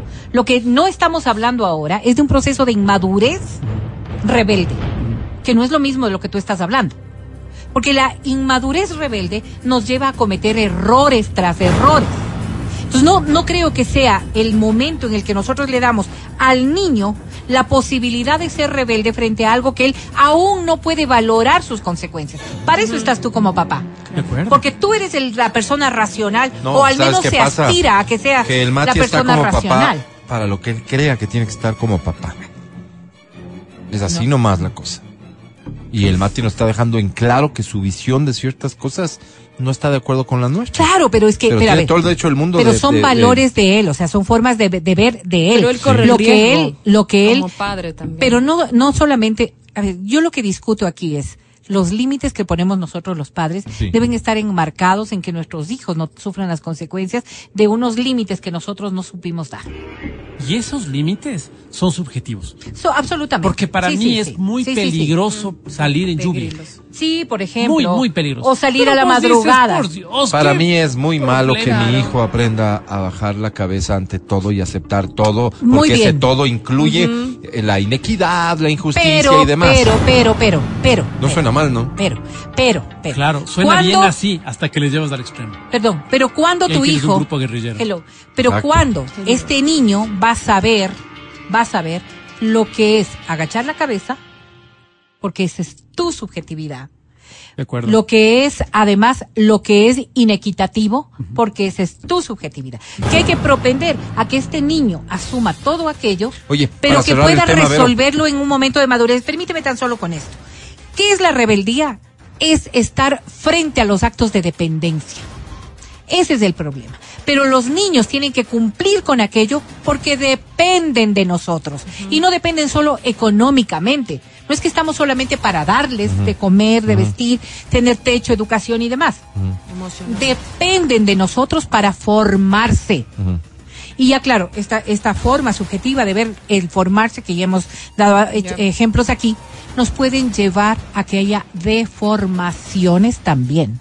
Entonces, cuando hablamos de rebeldía y cuando hablamos de adolescentes rebeldes, el cuestionamiento sí va al círculo familiar, parental y social en el que está viviendo el muchacho. Claro, yo me pongo a no pensar- necesariamente todo lo que está viviendo el muchacho es lo mejor para él. Yo me pongo a pensar en los abuelos. Los abuelos que decían que nosotros estábamos frente a una sociedad, pobrecitos, decían, Sí, sí, claro. la- la- lo que les toca vivir. Y nosotros decimos lo mismo de nuestros hijos, pobrecitos, lo que nos toca Y vivir. así. Muchas de las cosas que nosotros hemos normalizado, para mi abuelo es una locura. Claro. Una locura. Y para nosotros será una locura lo que normalicen nuestros nietos. Pero lo que sí hay que, hay que, hay que defender de todo este proceso, y, y ahí voy a darte la razón de alguna manera, es que tenemos que garantizar la individualidad. Esa es la mejor manera de hacer que la rebeldía baje. Es decir, respetar que no él, él es un individuo. Y que no es igual a mí, Que además. exactamente, que, no es como sus hermanos, que no es como Como- el resto, pero que tiene que vivir en un contexto social y familiar, respetando su individualidad. Entonces, si a este niño le gusta el pelito de, de esta manera, sí, procuremos respetar esa individualidad siempre y cuando no le haga daño. O sea, pues está Pero feo, soy consciente que está feo Sí. y esto le está perjudicando Sí. en su vida social. Pero hay algo que es supremamente importante. ¿Qué haces? Supremamente importante. La Yo- primera yo soy obligación. una yo soy una persona que piensa que hay que decirle. Mijito, te Sí, queda claro, hay horrible. que decirlo. y hablé recién con una psicóloga ¿Qué y me dice que valida la sociedad. Tú no tienes que validarlo. Que él vaya vestido así, que la gente le- se burle de él. Porque si sale de ti, va a ser represivo. Claro, mi papá claro, no entiende rebeldía, las la modas, rebeldía bla, bla, bla. O sea, pura, que la se- que se rebeldía. exponga. Que se que se pegue el exponga y que sufre y que llore porque algún Que así pegue el tortazo. va a poder. Pero, pero hay algo que sí vale la pena Qué señalar fuerte. y es que Ya nos vamos. creo que de- dentro de todo esto, Pero lo vos, único que ver, ¿y deberíamos, que, permíteme Mati, con esto termino. Yo deberíamos, le digo ese rato. Yo también Pero le ¿y cuando vos te vestías de menudo. Pero, ay, Es que ese es el problema. Mi mamá me decía que estaba bonito. lindo, pues. pero validemos por favor en Sí, la yo sé mente, por qué no te escogieron. me en decía. la mente de nuestros hijos que hay reglas, que vivimos bajo reglas, que hay normas, que hay que cumplirlas y respetarlas. En el momento en que ellos miren un proceso natural frente a esto, tendremos hijos que puedan pensar por sí mismos, que puedan mantener su individualidad, pero que puedan también respetar al resto, porque de eso se trata la madurez. Cuando sabes que hay límites, es porque ese límite no permite hacer daño a otros. Terminaste, ver. Terminé. Te agradecemos muchísimo, mucho por traer estos temas también al show de la papaya. Escucha el show de la papaya cuando quieras y donde quieras. Busca XFM Ecuador en Spotify. Síguenos y habilita las notificaciones. Vuelve a escuchar este programa en todas partes. En Spotify, XFM Ecuador.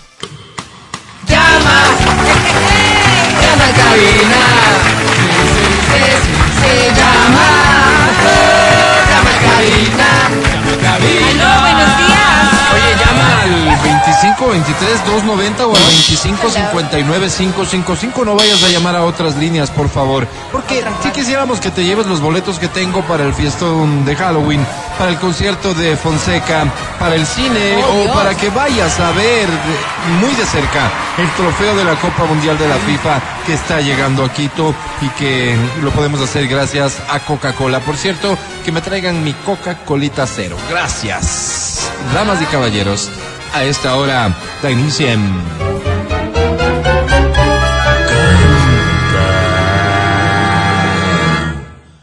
Canta, cholo, canta, suelta la varón. Ok.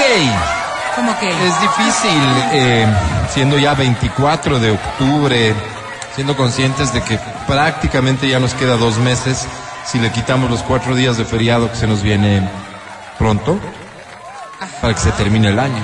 Así es, Álvaro. Es difícil, digo, escoger canciones que vayan a tono con, con lo que lo que sientes, sientes. con lo que piensas. Ojalá lo hayamos logrado. Esta, dice, ¿Qué? ¿Qué tal? Ah, Mi canción. No, no, o sea. Yo sé que no es Arjona. el hombre. La señora Miriam Hernández, Estás de mancero. guapérrima ella. Tiene la Esta es la canción de Adriana Mancero. palabra El juntos. hombre que vamos a tirar algo de línea uniforme. Y loco amante La edad, Está bien inteligente. El hombre que yo amo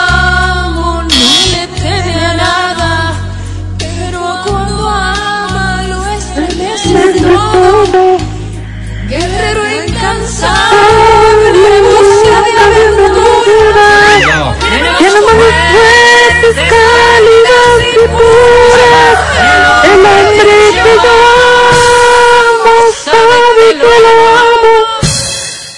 Me toma en sus brazos y lo olvido todo. Él es mi motivo, es mi propio sol. Él me da alegrías que nadie me dio. El hombre que yo amo sabe que lo amo. Vuelta siempre lejos, pero vuelve al nido. El hombre que yo amo sabe que lo amo. Yo lo quiero loco, pero loco mío. Gracias mundo. ¡Bravo! ¡Wow! ¡Qué inspirada te pegaste, ¿no? Eh, me imagino así, verte cerrada los ojos pensando en el hombre que amas. ¿Cómo te llamas? Alexandra, Alex. ¿Te puedo decir Alex? Alexandra, querida, ¿cuántos años tienes? 48, ¿Cuál es tu apellido, Alex? Valencia. Alex Valencia. ¿Cómo se llama el hombre que tú amas? Miguel Sandarreaga. ¿Hace cuánto tiempo es el dueño de esa canción? Hace 16 años. Uy, Álvaro, es mozo. 16 años después. Para muchos podría parecer tarde, para mí es solo ideal. Vamos a grabar un mensaje icónico. Este pasará la historia por lo romántico y después de 16 años para una pareja adulta por lo provocador. Grabamos por favor mensaje de la Alex. Grabando mujer, digamos, grabando mensaje icónico de mujer de 48 años que va 16 años casada y que quiere hacer historia en 5, 4, 3, 2, 1, grabando. Para ti, mi amor, esta canción con mucho cariño. Sabes que te quiero, que te amo tanto y que estés donde estés porque por obvias razones a veces nos toca estar separados, pues que sepas que siempre te llevo en mi corazón, en mi mente y que y llegaremos hasta que Dios nos separe.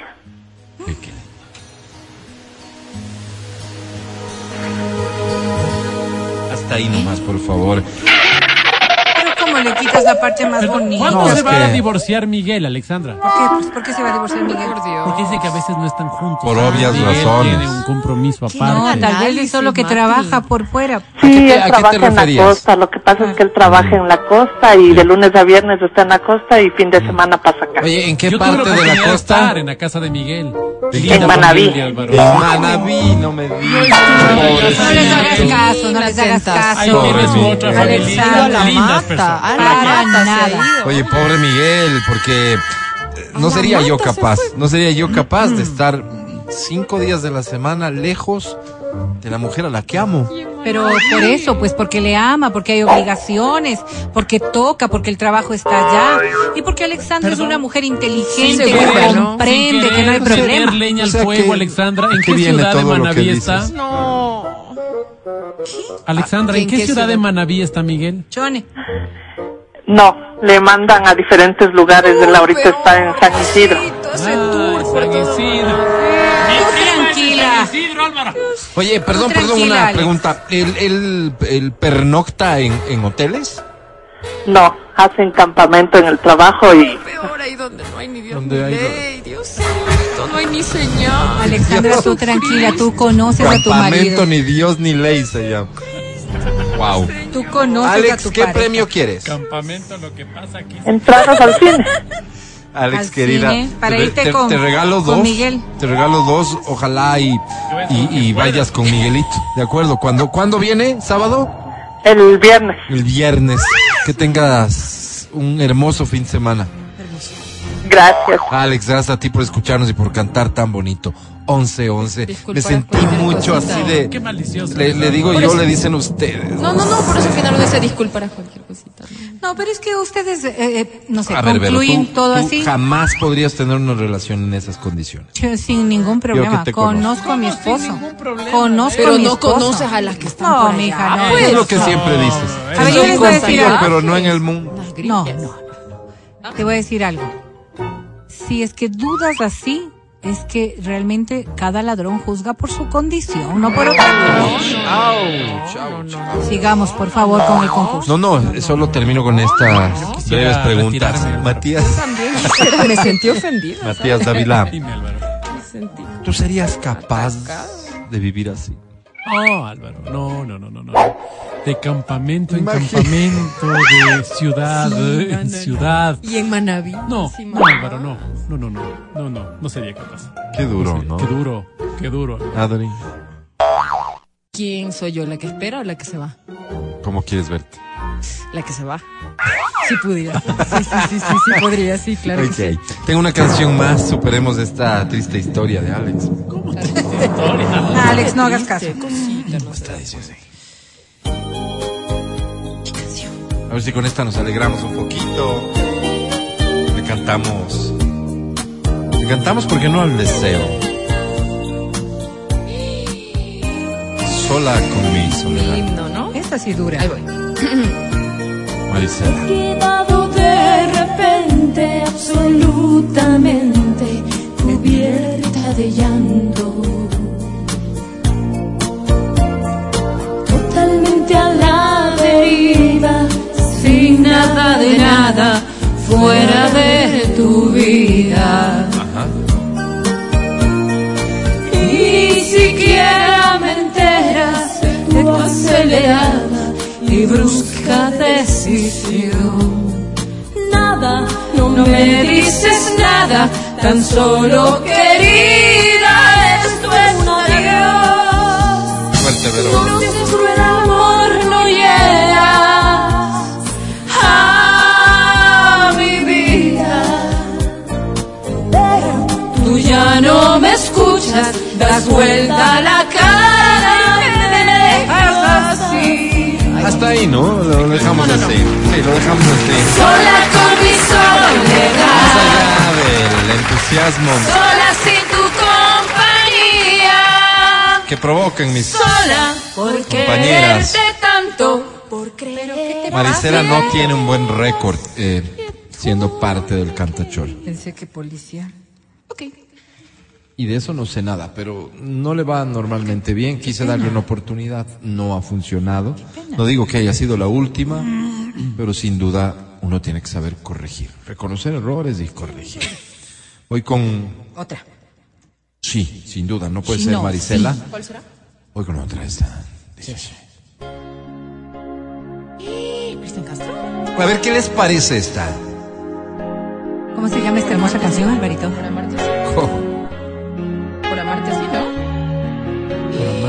Está el señor Cristian Castro. La semana pasada cumplió años Lavero Yo. Castro. Ah, la Vero Castro. La mamita de Cristian. Le mandamos un saludo. Nunca es tarde, pero Y dice sí. ¿cuántos años cumplió la verdad? 70 y algo, no me acuerdo. Como un mar inquieto, como un mar en calma, siempre tan lejana como el horizonte. Gritando en el silencio tu nombre en mis labios, solo queda el eco de mi desengaño. Sigo aquí en mi sueño de seguirte amando. No le contestas porque es la parte donde. Será, será como Fuerte. tú quieras, pero así será. Más fuerte. Yo tengo que esperarte siete días más. Más fuerte. Me quedaré colgado de este sentimiento. Por amarte así. Esa es mi fortuna, ese es mi castigo. ¿Será que tanto amor acaso está prohibido? ¡Más fuerte! Muriendo por estar contigo. Por amarte así. Esa es mi fortuna, ese es mi castigo. ¿Será que tanto amor acaso está prohibido? Sigo aquí por estar contigo. Por amarte así. Por amarte así. Por amarte. Gracias, Quito. Dale un aplauso fuerte a ella, por favor. Oye, qué lindo cantas. Yo te felicito. No, no solamente por lo entonadita, por, ¿Entonadita? por lo estético, por porque le metiste mucha pasión a la canción. Te felicito. ¿Cómo te llamas? Fernanda Fernanda, bienvenida. Fer, ¿tu apellido? García. García. Fer García, ¿cuántos años tienes? Eh, 33. Tres y tres. ¿Qué hace de su vida la Fer García? Eh, soy coordinadora administrativa. Álvaro, yo necesito ¿En qué institución Álvaro. pública, Fer? No, no, no, en institución pública no. En privada. ¿Prefieres no mencionar el nombre de la empresa para la que trabajas?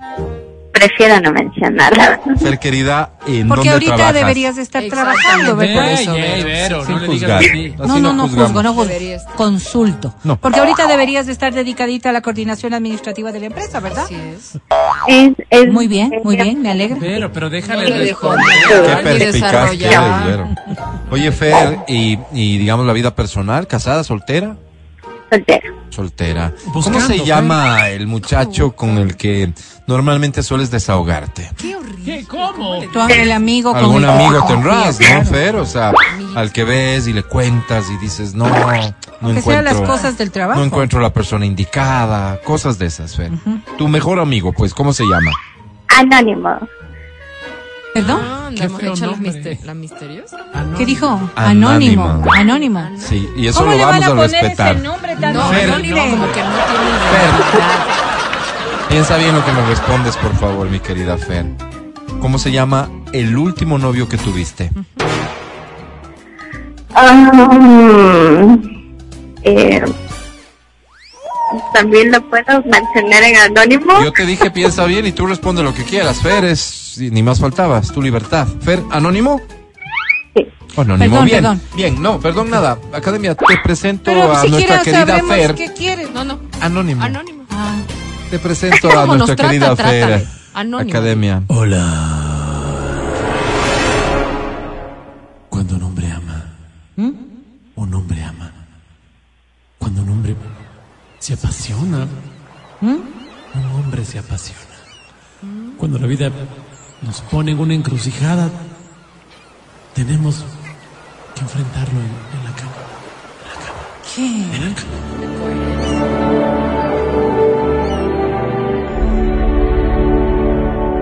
Mi querida Fer. ¡Haz feo y muere! Eh, digo, ¿quién mismo eres? ¿Fer o anónima? Mi querida Fera sobre 10 tiene.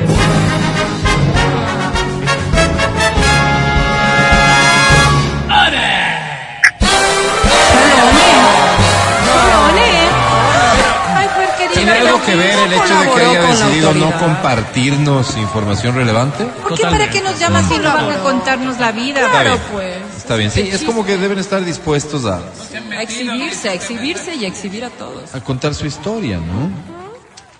Tengo Y es tiempo que de no una estamos canción más. Esta criticando, será la estamos última, así solamente que amando. Yo sufro, sufren todos. te recomiendo que aproveches y te lleves los premios. Está... Dice así.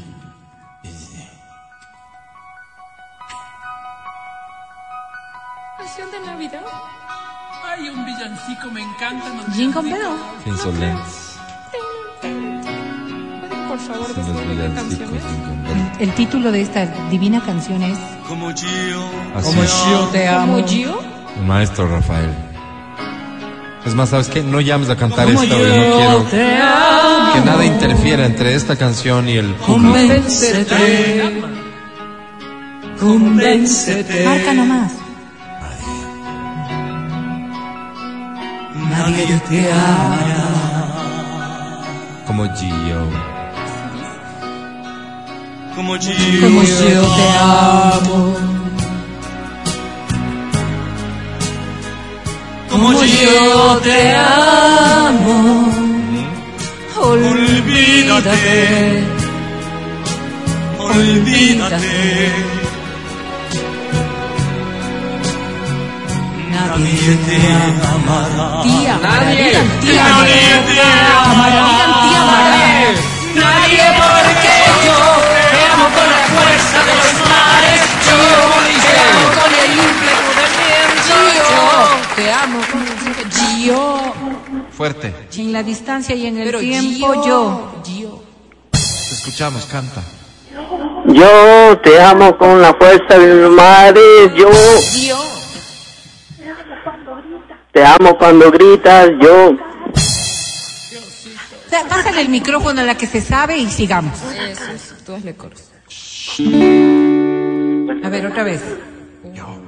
yo te amo con la fuerza de los mares, yo Te amo con la fuerza de los mares. mares, yo Te amo con la fuerza de los mares. mares, yo ¡Fuerza! Con la fuerza fuerza de los mares, yo Con la fuerza mares. Yo Ciérralo tú solo. Chao, te amamos. Te amo. te amo con la fuerza de los mares, yo Dale un aplauso fuerte, por favor. Eh, A ver, me pongo a pensar y he visto muchos casos de estos, ¿no? El artista, si por la presión, si por un problema de salud, si solo porque es bruto, ¿Se olvida? se olvida la canción. ¿Cómo sale del aprieto? Llora, Hoy canta lo dado- mismo, lo mismo y llora. Hoy has dado una lección de qué hacer en esos casos. Bienvenido. ¿Cómo te llamas? David, David, un placer recibirte por acá.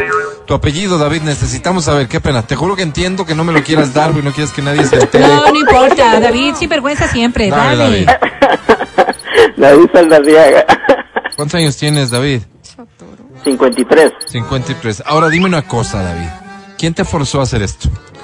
La, la Alexandra. Mi hija, Tu hija. ¿Cómo se llama ella? Dominic, Dominique. ¿Qué quiere Dominique? entradas al cine. Ok. Vamos a hacer lo siguiente. Solo quiero que seas testigo de esto, David. A ver. Academia. Si le fueras a dar el puntaje, ¿cuál sería? Menos ocho. Álvaro. Menos ocho. Uy, qué Pregunto a la, bárbaro, qué bárbaro. pregunto a la coordinadora general de premios y concursos, Verónica Rosero. ¿Con menos ocho ganas? Pierde, Álvaro, pierde.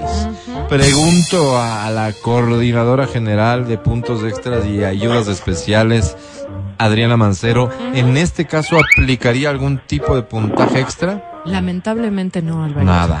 Uy, qué A ver, pena. ¿Cómo resolvemos esto? Tengo una idea. A ver. Pásame a la nena. A Está en Dominic. el colegio. ¿Y entonces quién te O estaba sea, ¿solo soplando? te dejó encargando? Sí, ¿Y quién te estaba gritando ahí? nadie. No, como nadie. Ah, Mentirosito sí no, ¿eh? Mentirosito sí no. David, te estoy dando la oportunidad de ganar lo que Sí, te sí, sí, encargaron. pero así que honesto, aquí todo tiene Pásame que ser a quien te estaba soplando. ¿Quién es? Alexandra, te digo, pues. ¿Quién es? ¿Quién es? colabora con la autoridad. Mi No. esposa. Tu esposa. ¿Cómo se llama ella? Alexandra Valencia nos llamó hace un rato. Así es. Es ella. Ah, sí. Ella ya se ganó dos entradas, está diciendo la verdad, por si acaso. Claro, mira, qué Que la- me decente. tuve un accidente. ¿Qué te Ay, pasó, no. David? Cuéntame. Me choqué hace un mes en una, bi- en- con la bicicleta bajando a Nayón y me rompí el brazo izquierdo. Ah, caracho, y estás este, enyesado. Sí, ya, ya me quitaron el yeso, ya me Ya. quitaron los puntos, ahorita estoy en rehabilitación. Por. Dios, no dejes la rehabilitación. Mira que Ah, no, es súper importante. Sí, así es. Te ha afectado en las elecciones, David. Hay que ver. Sí. Sí, dice, sí, muy pobre. David, querido, nada, yo te mando un fuerte abrazo. Y la verdad es que las reglas impiden que ganes porque acaba de Ya, ganar tu sí, señora ganó esposa. Pero gracias por escucharnos y que La esté muy bien toda la, la familia. próxima. 1126. Qué miedo. Corte y volvemos.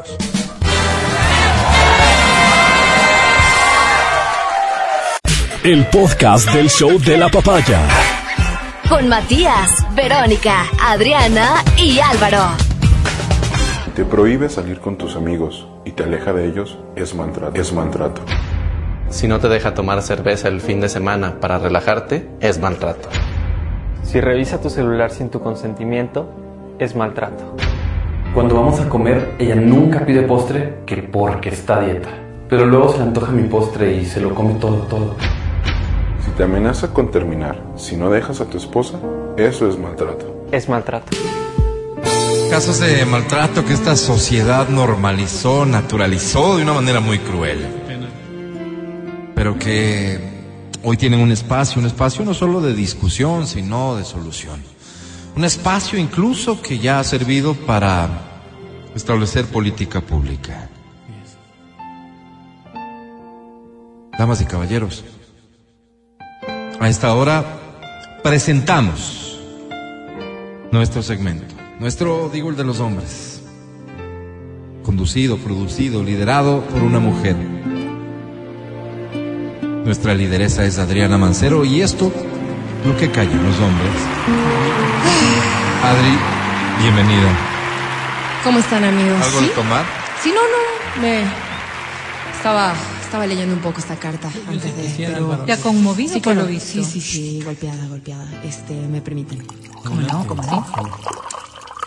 Adri, dama y al mismo tiempo la dueña, niña, madre, compañera y amante. Ante lo injusto se revela como fiera, guerrera de Israel, atrevida, la que la mete, la saca y se arrebata, la diosa, la reina y la princesa. Intelectual, luchona y perrona. Padre, madre, hermana, amiga, hija, bruja, narco y diabla. Mujer santa, reina del cielo. Embajadora del poliamor, cónsul de la diversidad. Caída siete veces, pero levantada ocho. Antes muerta que criticada, con el ego gordo por comerse tu envidia. Pasatiempo de muchos, juguetito de nadie. Esa es usted, Adri. Adri, le escribo porque estoy triste, medio bajón, medio, medio depre. Mi novia con la que tenía dos años de relación me terminó porque nunca le pedí matrimonio, ¿puede creer? Me terminó la infeliz. Nunca pensé que llegaría este día, pero es que, ¿cómo le iba a pedir que nos casemos? Pues Adri, si yo ya estaba casado, es lógica nomás. No hay cómo. Yo, obviamente, nunca le comenté eso porque usted sabe que un caballero no tiene memoria. Y, y preferí que las cosas fluyan dejando que los planes de Dios sean perfectos. Y así fueron. Nunca me revisaron el teléfono, nunca me encontraron en la calle, nunca sospecharon nada. ¿Qué más pruebas quiero yo de que soy el favorito del cielo? Dígame usted, ¿acaso debería cuestionar su voluntad?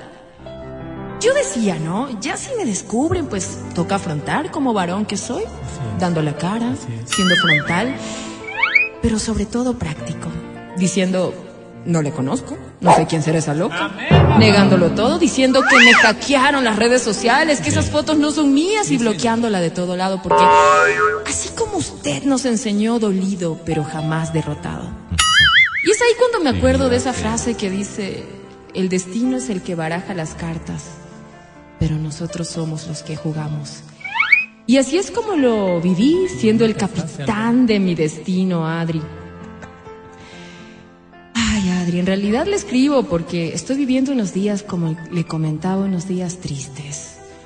Fueron años lindísimos. Lindísimos, Adri, pero realmente, ¿cómo me duele perderla? Quiero estar solo, Adri, pero... Pero, Adri, no hay paz. ¿Cómo no hay paz? Y sabe, eso es lo que le quería contar. En esta casa no lo dejan a uno y yo le dije clarito a mi mujer, este mes me voy a desaparecer, necesito un tiempo para mí, para mi dolor. Y como, y como era de esperarse, me dice, ¿qué dolor? ¿De qué hablas? Y le dije, son cosas mías, personales. Te pido por favor que dejes de controlarme. Todo quieres saber. Necesito mi espacio, por favor. ¿Y puedes creer que se enojó? Puede creer que falta de empatía, pero sobre todo, qué manera de querer meterse en la vida ajena. Yo sí digo, cuando a uno le empiezan a asfixiar con ese tipo de preguntas, ahí es cuando la magia se va y uno les coge fastidio. No hay cosa más horrible que la pareja de uno le quiera estar averiguando todo. Hay cosas que uno tiene que guardárselas para uno. Eso de estar contando toda la pareja es tóxico. Pero le estaba engañando. Pero, pero eso no es todo. Garito, por favor. Para que vean nomás lo perversas que son. Cuando le dije que necesitaba tomarme un mes lejos de aquí, un tiempo para sanarme, para reponerme, que necesitaba un viaje porque me sentía indispuesto y que por favor no me esté llamando porque quiero tomarme un mes. Pero le estaba engañando, Álvaro. El sinvergüenza tenía mes. más Por favor. Apágale el micrófono al laberinto. Un mes sabático y lo que menos quiero es hacerme responsable de otra persona que no sea yo. señor. Qué rico animal. Ya fui el tonto útil. Ya me toca ser feliz, ¿no cree? Adri, señor. Ya te Ahí toca, sí se le olvidó que somos un equipo, se le olvidó que soy el padre de sus hijos, se le olvidó que ante el altar me dijo en la salud y en la enfermedad, hasta ahí le llegó la comprensión, el amor, la entrega. Entonces, yo digo, Adri, Le meta un y ¿podría le saque usted todo. ordenar algún tipo de licencia que me permita cuidar nuestra salud mental? Interesante eso. No pido más, alguna credencial que nos permita pedir unos días de reposo. Lejos de la La señora, la gente que nos Reposo daña. mental. Que, nos, que no nos Al dejan, manicomio por... que no nos dejan vivir, Adri. Yo quiero sanar. Y es lo que vengo a pedirle. Adri, como dice la frase. No puedes evitar que las aves de la tristeza pasen por encima de tu cabeza, ¿Ah? pero puedes evitar que hagan nido en tu cabello. Qué lindo, Álvaro. Frasecitas.com. Qué lindo. Un abrazo y cariños. En la cárcel todos. puede tener paz y calma este señor. Ay, qué lindo. Este, Si eres rencorosa, este segmento no es para ¿Sabes? ti. Me alegra, me alegra, me alegra leer esto y me das una gran idea porque esto de la credencial, para que uno pueda pasar el luto Una de una relación, Sí, sí, sí. una licencia, algo que te permita poder llevar tu luto en paz. No mucho, Adri, dos, tres Además semanas. se viene el mundial, se viene el mundial. Qué mejor que hagamos coincidir esa licencia con los días de reposo cuando cuando sean los días del ¿Y mundial. quién va a darles de comer a los hijos? ¿Quién va a atenderle a la mujer? La salud ¿Quién mental va a es cuidar ¿verdad? hogar?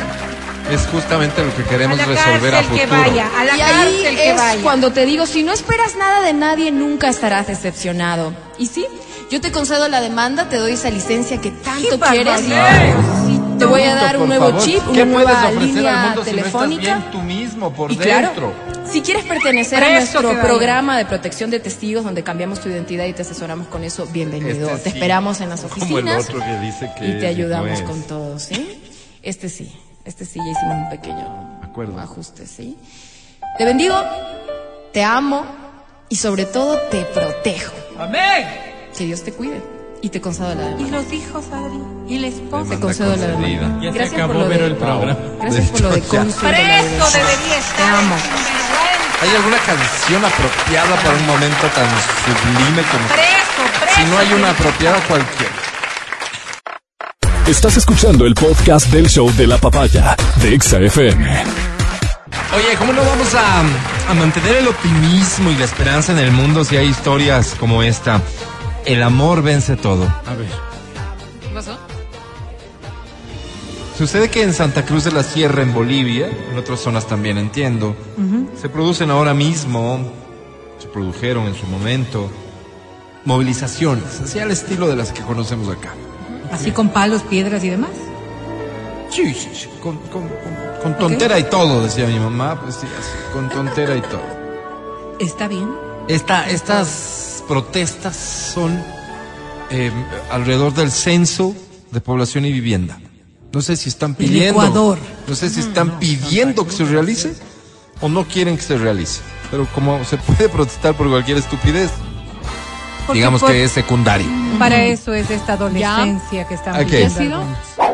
Bueno, resulta ser que hay este impedimento de movilización normal y todo. ¿Ya? y estaba pues previsto un matrimonio. Pero las llantas quemándose en media vía y tuvieron demás. que suspender, Alvarito, qué triste. Sí, pues No, todo no, mal. no. ¿Cómo El no, no, amor vence todo, era el titular. Y ¿Ya? decidieron casarse de todas formas, detuvieron ¿En los vehículos, se bajaron de los vehículos que se trasladaban, se tomaron fotos en medio de las barricadas y una olla común instaladas por los bloqueadores que finalmente aplaudieron a los esposos, llegó el cura y los casó. Qué. Sí, ya, la celebración, todo lo que estaba previsto para el banquete, Pero el amor triunfó. pero el amor no se vio limitado. Que venga La quiere, el celebración, que quiere la orquestita que se iba a ganar un billete ya no se va a ganar el billete, Claro, todo el los mundo meseritos obviamente ya no pudieron trabajar, pero a quién le importa eso. El amor venció. El amor venció. Les belleza. pregunto ahora que nos estamos retirando de nuestro primer programa de la semana, queridos Ajá. compañeros, Dime, Alvarito. pese a todo lo que vivimos, Sí. ¿ustedes aún creen en el amor? Yo sí. Vivo en el amor. Qué bonita pregunta. ¿Qué Me cuestiona, Álvaro. No sé. Me cuestiona, tal vez. Pero si tú es vives sí. con tu pareja, ¿cómo no vas a vivir en el amor? Que vive el amor. Será hasta mañana. Gracias por escuchar el show de la papaya. Mi querido Pancho, que el amor llegue a ti. ¿Sabes qué? Hoy mismo. Hoy en la tarde, que vaya, que golpee la puerta. Que te inunden de amor. Y por último, Y después que se vaya. que no se quede a No dormir. le gusta. Hoy para mí es un día especial. Hoy saldré por la noche. vale iguales deseos. Que el amor siga a tu lado. Sí, no, por eso digo, siga a tu lado. pero- Feli, querido, que el amor te encuentre. Igual que tú, Feli. dice. Matías Dávila, que finalmente, después de tanto sufrir, te llegue el amor. Que así sea, Álvaro, que así sea. Muchas gracias a las personas que nos han escuchado. Gracias, Quito. Gracias, Robamba. ¿Por qué no? Hacer el amor. Mancero, que el amor te sorprenda. Ay, ojalá que sí. Bendiciones, chiquis. Los quiero. Verónica Rosero, sigue viviendo y disfrutando del amor. Lo mismo para ti, Alvarito, y para todos los que nos escuchan. Gracias. Mañana volvemos después de las nueve aquí en el show de la papaya. Feliz tarde y coman rico. Yo solo soy Álvaro Rosero, el más humilde de sus servidores. Siendo así, no, no, no espero ni de lejos lo mismo que mis compañeros, pues la vida es justa. Ellos lo merecen. Uno apenas está en el proceso. Chau, bye. Bye. Hasta aquí el podcast del show de la papaya. No olvides seguirnos y habilitar las notificaciones para que no te pierdas nuestro siguiente programa.